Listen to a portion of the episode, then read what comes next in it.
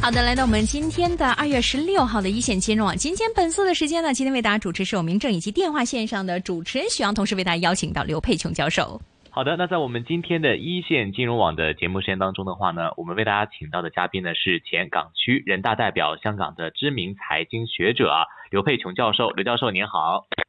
啊，你好。嗯，刘教授啊，其实呢，踏入到了这个兔年的话呢，要首先。啊，祝愿刘教授啊，这个兔年大吉，身体健康，万事如意了。那当然，其实兔年的话呢，我们很多的啊，香港的市民的话呢，也是因为这个通关啊等等一些利好的一些相关的措施啊啊，对这个二零二三年的整个的无论是中国内地的经济，还有香港本土的这个经济的话呢，还是充满了一些乐观的啊。但事实上的话呢，可能开关之后的话呢，我们也看到可能啊，游客来到香港的这些啊趋势的话呢，尽管有一些增长啊，但是呢，可能跟大家的预期呢。还是有一点不同啊。另外呢，其实二零二三年呢，中国内地也在不断的通过政策啊，增加 M two 的相关的这个方式来去啊，让这个资金流的话呢，更加的充裕一些啊。但事实上的话呢，我们看到现在呢啊，这个二零二三年整体的这个经济的环境的话，在这个刘教授您看来的话，是否啊能够起到一个非常快速的一个预期一个比较好的表现？那一季度的整体的这个经济运行的话，其实啊，刘教授您是怎么看的呢？经过了那个呃二零二二年那个呃新呃呃那个新的肺炎那个那个呃情况之后，现在呢我们已经是比较回到正常，呃而且呢就第一我们呃在香港本身的那个感染的数字就已经是呃很少了，而且呢现在大家都恢复那个活动，然后呢对外呢也逐步的在开放。呃，一开放嘛，我们比如说那个香港跟那个呃呃世界各地这个航空的运输，还有呢就是我们那个对，特别是呃内地的那个交通的那个呃关口开放，都看见得到非常正面的回应，就是说呢，大家呢都呃动起来了，呃都呃就是经过三年了。大家都希望能够恢复以前的那个交往，啊，这个方面呢是非常明显的，呃，当然了，因为经过三年的那个呃疫情呢，有很多的呃经济的结构，呃呃一些的一些的呃企业啊，或者是一些的呃各方面的活动啊，都停顿了，所以呢，就出现了有些不容易。要把那个呃情况呢要恢复过来，呃，所以呢，我们还要需要一些时间去适应。那就是说，呃，让那些企业再开呃再开了，然后呢，有一些呃机构呢也恢复活动了，然后呢，各方面的呃配合呢也上位了，包括交通啊、运输等等。所以呢，呃，那个恢复呢，我觉得是正常的，是。呃，逐步来发展的，也不能够操之过急，因为操之过急反而是造成那个混乱啊，这个是我们可以理解的。好了，第二呢，我们要讲的是一个比较呃整面的整整体的看香港的发展的问题。经过疫情以后，呃，也加上了我们整个世界的呃呃。就是地地缘政治啊的变化，香港呢将来的这个发展是怎么样呢？也受到极大的影响。呃，所以呢，我们可以可以想象呢，就是这两个因素加起来，香港的整个的社会经济国呃交往各方面的复苏呢。应该是一个不同形态、不同结构的复苏，嗯，那就是说呢，我们的对外关系，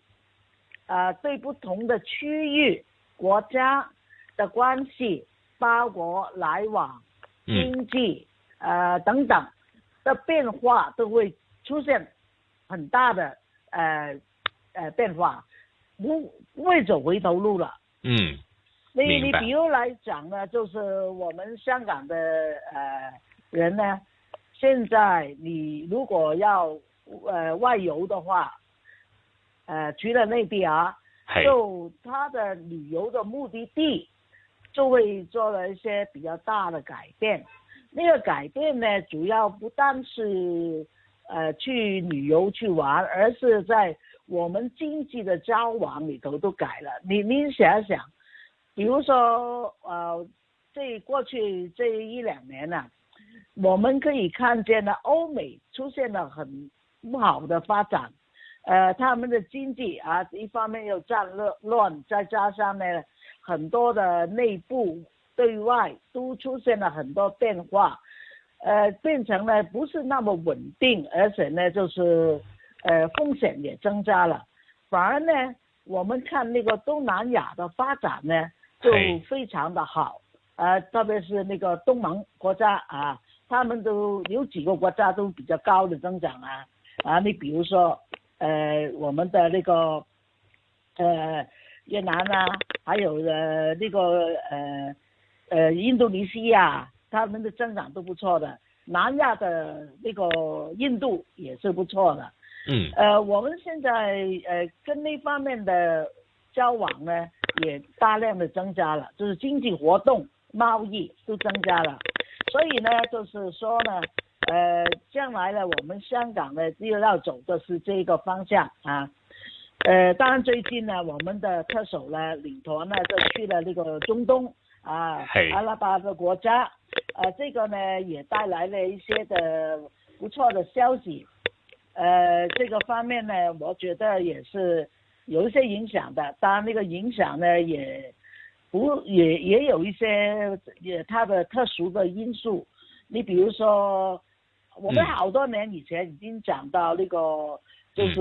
呃，那个回教国家的那些的金融的问题。因为他们有不同的理念嘛，所以呢，要融进去一个世界的金融机构里头呢，有一些宗教的因素在里头。呃，我估计呢，呃，香港呢，从经济的角度来讲，香港本身货物的出口本来就少了啊，呃，然后呢，比较来讲是从金融的角度来吸引这些阿拉伯、呃，中东啊那些的国家，那。金融方面呢，因为他们的那个宗教上的献祭呢，呃，那个怎么样把那个呃那个呃回教的那种金融的呃财力，呃，他的投资引引到香港来，呃，在那个金融市场发挥它的作用。嗯，我估计呢，他们来上市的时候很少的了，但是他们的资金来，那我们就要需要有一些很。新的中间啊，呃，一些的中间的媒介，把他们的资金引进来，呃，也要解决他们一些在理念上，呃，对于金融投资的一些概念能够融进来才行，呃，所以呢，这个我们要还要做很大的功夫，呃，就不能够说呢，就是一下子呢，他们有很大的希望。呃，但反而反而呢，就那个在那个呃东盟的国家里头呢，我们就比较熟悉，就应该呢是发展是比较好的。所以呢，那香港呃在那些呃整个亚太区啊，包括原来的这个东亚地呃西那个那个地方的这个日本呐，呃韩国啊，呃这一直下来这个东盟啊这些国家。呃，这方面呢，主要还是香港应该着力发展的一个方向。好了，那香港能够提供什么呢？嗯，很明显，我们的金融方面是有优势，但是在其他方面，我们能够做的是什么呢？呃，我们知道呢，香港呢现在跟内地的关系比较密切，在内内地的关系密切里头，跟以前来讲。我们也要有一个新的思维啊，因为在过去呢，就是在内地的交通运输，呃，对外的那个贸易呃来往，呃，就是还是有很多限制跟那个经验上的差距的话，香港作为一个中间人啊，就是呃那个的作用呢是非常大。到了今天呢。因为国内越来越直接的对外开放了，香港还有哪一些是能够作为呃香港跟我们中国内地跟那个呃其他的国家的一个作为中间人的作用还能够发挥呢？这个就要重新的思量啊，所以呢，就也是一个我们要重新思考的一个问题啊。所以呢，我就觉得呢，嗯，你问我呢，我就觉得呃要思考，但是怎么做呢？好像香港呢还没有在这个方面呢，就是更具体的去呃有一些策略出来。好的，那刚刚的话呢，其实刘教授也谈到了很多点，就关于整个宏观经济的一些变化啊。那事实上的话呢，其实二零二三年的话呢，是我们说后疫情时代的一个开局之年。当然，我们也看到呢，在中国内地的话呢，已经是大举的啊，用各种各样的措施的话来去这个刺激这个经济了啊。首先的话呢，我们就谈到了一点，就是近期呢大家的热点的呃一些关注啊。一方面的话呢，就是呢这个啊资金外流的这个问题呢啊近期呢也看到一些政策，比如说在香港的一些券商啊不能够给持有这个内地身份证的一些开户者啊能够 这个开户了啊。另外的话呢，就是也看到啊在这个宏观经济方面的话呢，也在释放着一些啊资金，希望可以促进经济跟消费。但是现在的话呢，我们看到真正阻碍中国经济的一个最大的阻力啊，就是一个老龄化，还有这个少子化。啊，这个就会影响大家的这样的一个未来经济的一个发展啊。这一块的话，其实您会觉得中国的内地的经济会有这个像下一个 日本呃这样一个啊这个进行的这样的一个危危机吗？嗯嗯呃，我们国家呢面对的经济的问题呢，你讲的刚才讲的就两个方面的，一个是我们现在目前面对的。目前面对主要就是说，怎么把经济能够迅速的复苏，呃，保证那个要稳要增长啊，稳中要增长。那个呢，就呃，现在国家采取的一方面就是比较规范的，在法律方面对外的开放有规范化，呃中然后又开放，呃，这个方面需要时间来能够吸引那个呃跟外对外的关系的调整。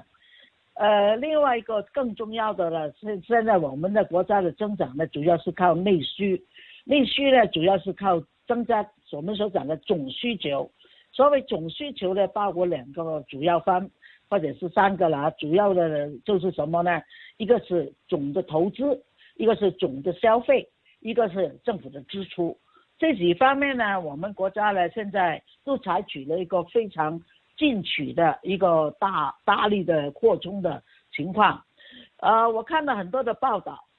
就是很多地方呢都是，呃，有以以数以百计的一个省啊、省区啊，呃，来来投投入一些新的项目，在这样的大幅度的投入，当然就要需要很多资金，呃，其中呢就财政方面的。呃，一个呃债券呐，呃中央跟地方的债券呐，呃拨款呐，那个赤字的财政啊，是一个肯定是一个很明显的一个问题。呃，我觉得呢，这个呃呃是不一定有效呢，我就觉得呢，也需要非常注意的。呃，因为大量的短期间投入，你如果在那个呃资源方面，各方面的配合不够快，呃，资金的流动啊，就比如说还没有跟上的时候呢，就会造成了一些的呃障碍，呃，结果呢可能引发了一些区域性的，比如说呃有些项目啊是有些的物品呢出现了呃通货膨胀的情况啊，呃短缺的情况都很严重，所以我觉得呢，呃，我我反而是认为呢。呃，内地国国国呃各方面上上上下下很多的投资项目，它大幅度的一个增长呢，嗯，实在呃要非常小心，呃，要不然呢就造成了反而是经济不稳定了。我们还是要一个比较呃合理的区间来呃刺激这个总需求，呃呃增加这个消费，增加这个投资。呃，包括一些政府的公共开支方面的投资，都应该呢要在一个合理的区间来增长。呃，我就反而呢认为应该要放慢一点的那个脚步啊，这个是短期的问题。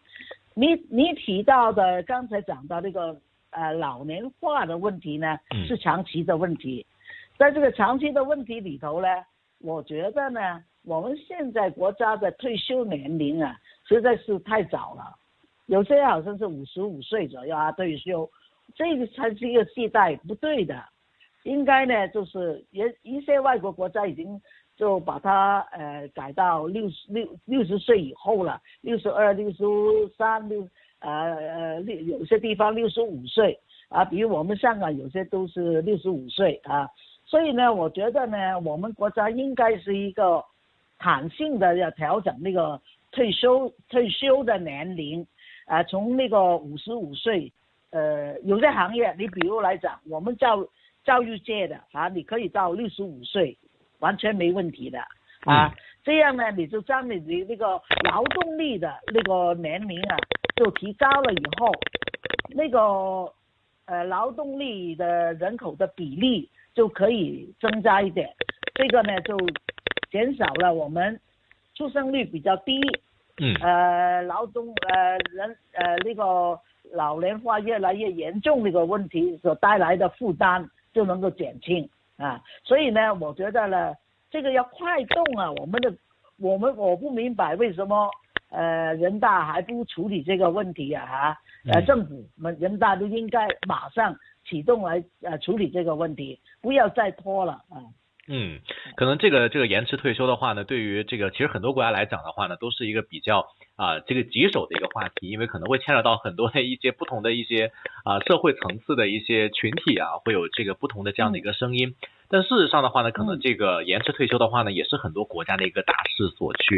那我们也看到的话呢，其实国家呢在推啊这个在刺激消费方面的话呢，有很多的一些政策也在出来啊。但是的话呢，大家也都知道，中国人的话呢，其实比较热衷于储蓄的，可能我们跟其他的一些国家可能不同啊。所以我们应该如何来去看，就是在啊，因为其实在这个一季度的话呢，国家啊，包括在央行方面的话呢。呃，M two 的增长的话呢，也是创下了一个新高吧，然后也是很多的这个热钱进入到市场，但是好像也没有进入到这个楼市啊啊，股市的话，其实您觉得这个二零二三年啊，会否这些热钱的话会进入到这个 A 股的这个市场啊，对资本市场会带来一定的一个助力呢？呃，那个股票市场的复苏呢，主要是看那个企业方面的发展，当经济活动恢复以后。呃，不同的行业有不同的那个发展呃趋势，呃，所以他们会有不同的表现。那问题是这样的，那个股市的好跟不好呢，呃，要要看那个企业的效益。我看见呢，我们过去几年呢，也是呃，国家也出了很多的，比如说补贴啊，呃，很多的优惠啊，税收啊等等，呃，就帮助一些企业。呃，他们的这个生产呢要大幅度的增加，比如汽车等等。我觉得呢，你如果这样，呃，只是刺激那个生产，假如那个市场的还没有一个气氛来，呃，消费，呃，来的消，来来消去，这这吸力吸纳这种的，呃，生产的话呢，反而就出现了一些生产过剩啊，就那个是不妙的。这样的股票也不会好的，因为你的利润没有出来嘛，呃，所以我觉得呢，就是要讲效效益的那样的刺激经济增增长才是一个正途啊啊，所以我就觉得呢，刺激消费，呃，刺激生产呢，呃，不能够靠就是呃财政啊，政府的政策这样就算了，而是要靠市场这个方面呢，我觉得。好像是林毅夫讲的比较合理一点，啊，这不是说就是鼓励我们人民就是大量的消费，呃，那个不对的，我们还是要经过了我们这个储蓄没有错的，把你的储蓄变成资金啊，来去发展生产才是一个正道嘛，啊，所以呢，有以为消费能够呃制造经济繁荣是错的，欧美就是这样嘛，在台高租。我们现在中国的财政啊，也是一直那个赤字很大，我觉得呢，也应该从这个角度呢来考虑。当我们要建立一个社会保障制度，我们改改了呃改善我们的医疗保障，中间要用的钱很多啊，都变成了财政方面的负担，赤字一直积累，呃这样的时候你还要人不要储蓄啊，我觉得那个是不合理的，反而呢是怎么样搞活了这些储蓄，变成了有效的呃投资，来有有效的这个呃资金。呃，投入这个生产里头来发展经济，这个才是正途啊。嗯。因为我们现在中国的股票市场呢，才在整个经济的发展水平里头呢，还是相当低的。它的市场的呃总的那个呃市场的价值啊，比起整个经济的规模来讲还是小，啊，这还是非常小。所以呢，就是说呢，我们还没有好好的把我们人民，呃的储的储蓄有效的变成资金，呃投入那个一个健康的那个资金市场，这个还没有做到，因为去那个规模越小，能就受呃操控，呃不合理的竞争的没有一个充分竞争的情况就出现了，那是对于。呃，金融市场的发展不利的，所以我们要把这个资金市场要扩大，嗯，要呃鼓励一个健康的人民呢，呃投入资金市场的那个渠道，这个才是正道，呃，所以呢，呃，我我我觉得那个我们在这个监管方面，呃改善，但是不是说要限制呃那些企业的发展。呃，我对于那个金融市场的那个方面的发展呢，我觉得还要呃增加一些比较现代化的一个一个的概念，呃概念跟手段才行啊。所以我们现在还没有跟上。呃，你你你比较人家国家这个，比如欧美的国家，呃那个资金市场跟那个 GDP 的比例来一比，你就知道我们是相当低的。啊，香港是金融中心就不同了。香港的金融中心那个呃是呃那个整个金融市场的市场价值啊，是我们的 GDP 的啊呃呃二十倍倍左右啊，很厉害的，所以呢差太远了啊。是。呃，地产市场呢，就是要把两个市场分开，一个是住房的是就是人民住房的那个问题，一个是商业投资的问题。问题是在那个很多地方政府呢，实际上对于那个房地产的依赖还是很大，就是对于那个土地的那个开发，然后房地产的开发，对于地方的财政还是占了相当大的比例，这个是问题所在。呃，我觉得呢，这个如果不呃呃合理的调整的话呢，呃现。就变成了地方财政呢，也出现很大的问题。所以呢，呃，我们是两难的。你如果是一下子刺激这个房地产的，呃，就是好像以前那样的那种大幅度的那个投入投呃投机的情况，那个也不健康。但是你现在不不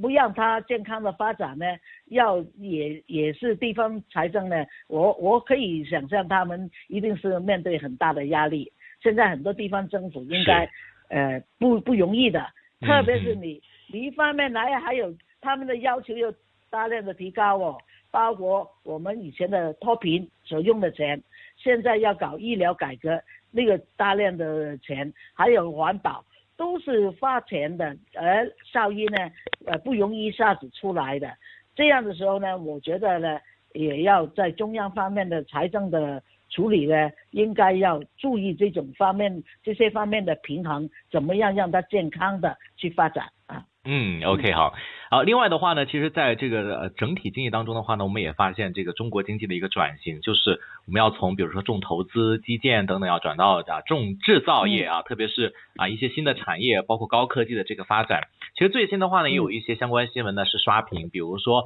啊这个在美国的这个啊这个 Chat GDP 啊，就是。啊，这个这个一个 AI 的 Open AI 的这样的一个啊一个软件刷屏，然后另外的话呢，就是啊这个芯片啊，还有这个啊半导体的这个产业，那其实中国内地的话呢，也在扶持相关的一些经济的发展啊。但事实上的话呢，这个中美关系啊，其实也是决定于二零二三年整个中国经济复苏的一个啊至关重要的这样的一个角色啊。当然的话，最近因为这个气球事件的话呢，可能对两国的这个关系也带来一定的影响啊。您觉得这个美国大选年啊，中美关系将会何去何从呢？嗯，中美关系呢就回不去了。呃，我我们就是可以看见呢，美国呢，无论怎什么样都要亚抑我们国家的发展的了。所以呢，你不要寄希望于美国啊，怎么样改善关系？不过呢，美国的跟中国的贸易关系也是很糟糕的，因为从那个呃呃特朗普呃开展了那个贸易战以后啊，我从那个。二零一八年算起吧，啊，这结果呢，美国跟对中国的贸易的赤字不断的增加，呃，那个呢，到了呃，可以说呢，这几年呢，就到到了今呃去年底为止了啊，呃，从那个呃之前的啊那个那个呃开展那个贸易战呃以前来讲呢，已经是。啊，积累了就是超过一倍的那个的赤字啊，所以呢，呃，那个那个美国呢，这个贸易战越打呢，这个利差就越厉害，啊，现在美国对我们在我们国家的那个贸易的比重里头呢，一直在下降，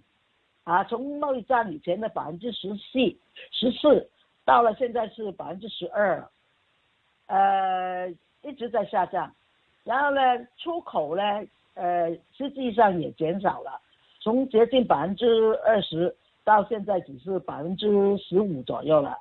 呃，进口呢更厉更下跌的厉害了，是进口呢从原来的百分之呃九左右，现在下跌到大概百分之六，百分之呃六七左右。所以呢，呃，这个方面在欧洲也是出现这个情况。也是呢，这个比例并不是那么大，反而呢，呃，主要是他们的这个增长，或者是，或者是那个都是非常低的这个增长的贸易增长。然后呢，我们对那个反而说那个那个东盟的，呃，贸易呢就大幅度的增加，超过百分之十以上的增长。所以呢，就说明了整个中国的对外经济关系的贸易方面，我们是已经转。转改变了我们的方向，啊，呃，回到那个亚太区为主，而不是在欧美太平洋啊两岸那方面的。所以呢，这个是一个很明显的趋势，在那个政治方面的对那个方面的对抗里头呢，当然也是一直向这个方向走，啊，所以呢，这个是我们可以预料的。好了，第二方面的这个高新科技方面。呃，美国当然是他尽可能呢，尽量的打压啊，我们的那个呃呃中国的这个方面的那个呃比较薄弱的部分啊，就今天呢等等啊，呃，所以呢，中国呢没有办法，只能够靠自己呢自力更生，要自己呢走出一条自己的路，能够自己呢能够提出呃提供那个供应，我觉得呢不能够依靠他们的。但是在这个发展里头呢，呃，也呃有一些我们也不能够避免的。你比如说那个呃新的那种的 AI 方面的，就是人工智能啊方面的发展呢，是也不能够避免的。呃，它肯定是会发展的，也这个是整个人类的一个发展的趋势。但是也不是说它就呀一下子代表了人呃我们的呃呃人的思想，完全是两码事。啊，他们的只是你输进了那个那个那个那个呃资呃那个呃呃呃我们所的讲的这个呃数据，它就计算出来而已，并不没有创新方面还是靠靠人。那怎么能够创新呢？我都觉得呢，我们国家呢要想一想，怎么样能够在特别是在科技学术方面。要能够增加，呃，有几个方面。第一呢，就是增加它的自由度。呃，在学术方面，不讲服从的。学术方面的发展是讲创新呢，要大胆的去开拓，所以自由度很厉害的。第一点，呃，第二点呢，就是说你不能够有人领领导创新，而是应该是开放让人发挥创新。那怎么能够刺激创新呢？这些创新呢，主要最重要的就是这个产权的保护。啊，最近中央电视台就是说。呃，有些广告说保护产权就是呃保护创新，我觉得不是应该是保护创新，是保护产权是是鼓励创新。所以呢，那个我们的产权保护呢还是比较落后。呃，我觉得呢，在这个方面，对于一个政府，对于私有产权的尊重就很重要了。而我们知道，现在我们国家呢，就加强了很多的一些企业的监管，啊，也进去了企业做一个呃呃作为参股的参股的方面，这个我觉得还是要仔细的想一想，对不对？嗯啊，呃，有些香港的报纸的报道呢，就说有些有钱人呐，或者一些企业呢，都往外跑了，走了。是。我觉得呢，呃，我们中国应该要注意这个问题。真正的尊重产权，呃呃，产权的拥有权啊，但是你只要他不要犯法，他不会呃影响到国家安全，这个我就觉得是对的。但是这个避免他们犯这个呃矛这个问题呢，你你只能够用个法律，嗯，啊，用法律一个呃公开的一些的法律来来来保护。但是不能够通过通过国家参与干预来去来去做的，所以呢，这个方面是一个比较基本的问题啊。我我我都我我都不知道应该怎么向什么方面去去讲这个道理。嗯，明白，是一个我们要注意的哈。嗯，明白哈，就是像现在的话呢，我们在二零二二年的话也谈到说这个平台经济嘛，就是国家要去。啊，这个对平台经济这方面进行这个管控，所以我们看到，比如说啊，一些互联网的一些大的一些巨头的话呢，啊，也有这个反垄断的相关的这样的一个调查啊，等等啊之类的啊。当然的话呢，到现在的话呢，这个二零二三年啊，国家的政策的话又转态啊，又说只要支持这个平台经济的这个发展。那其实，在这个政策面前的话，您是怎么看这个中国的这个科技股或科网这个板块之后的一个一个发展呢？呃，我我觉得呃，我们国家还是在呃，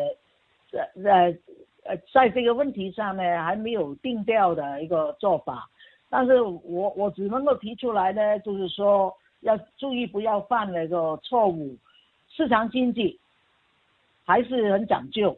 呃，你真的要呃，能够依法法法治来去发展市场经济，而不是通过呃。政府的，呃，政府的介入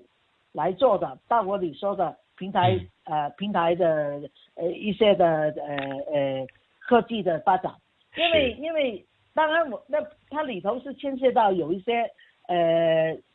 资料啊，data，它是会影响到国家安全的，那个是肯定你要保护的，但是你也要只能够保护到那个程度。而不能够再参与了，在其中呢，来来去来去呃，作为一个呃一个一个其中的那个决策者来来做事，你只是让他们自由的去发展才对啊，而且呢，也要不然呢，你也做不了创新的事业，嗯。是的啊，所以说的话呢，其实，在这一方面的话呢，我们也是啊，这个会啊看啊看准我们说之后。可能说几年整个平台经济这样的一个发展，因为它对这个香港的啊恒指来讲的话，其实这个很多科网股的话，可以说也是越来越重要了啊。另外一方面的话呢，就是之后中国的这个经济发展的话，因为之前的话就中美包括中国跟欧洲之间的话的跟非常的紧密嘛。那之后的话呢，其实现在我们也看到啊，比如说中国包括香港特别行政区的话呢，也是在跟这个像中东啊、东南亚等市场来去发展啊。您是怎么看？就是啊，这一次包括像这个香港也跟这个沙特阿拉伯之间签署了一些相关的协议嘛？啊，希望一些大的一些石油企业在香港这边上市啊。您觉得这个机会大不大？对香港会带来一个什么样的机遇跟挑战呢？由于那个呃，就是阿拉伯国家呢，它的宗教啊，呃，很多的因素呢，呃，我觉得呢，呃，他们还有一个很长的时间，才能够呃真正的能够参与一个现代化的呃那个市场呃经济跟那个金融的经济，呃，所以呢，我觉得呢，他我们跟他们签了很多的。呃，那个备忘录啊，M R M O U 啊，但是那个东西呢，实在跟那个直接的资金的投入跟合作还是差很远的，所以我我觉得香港作为国际金融中心呢，到目前为止我还看不到是不是就是香港呃可以依靠这些呃发展中的国家呃他们那个。呃，没有介入，不是一个发达国家的那个这些地方呢，能够取代啊这个呃世界主流的资金来源啊，所以呢，香港作为一个地金融中心，还是要致力保存我们作为一个呃吸纳啊那个整个的呃发达国家的资金的一个一个金融中心才对啊。嗯，好的。那所以说的话呢，也是希望呢，基于这个更多的发展机会，香港的话呢，更可以巩固啊，在这个啊亚洲地区金融中心的这样的一个地位了。那今天的话呢，我们也非常的是感谢啊，是前港区人大代表、香港的知名财经学者啊，知名的教授刘佩琼教授和我们做出的这个分。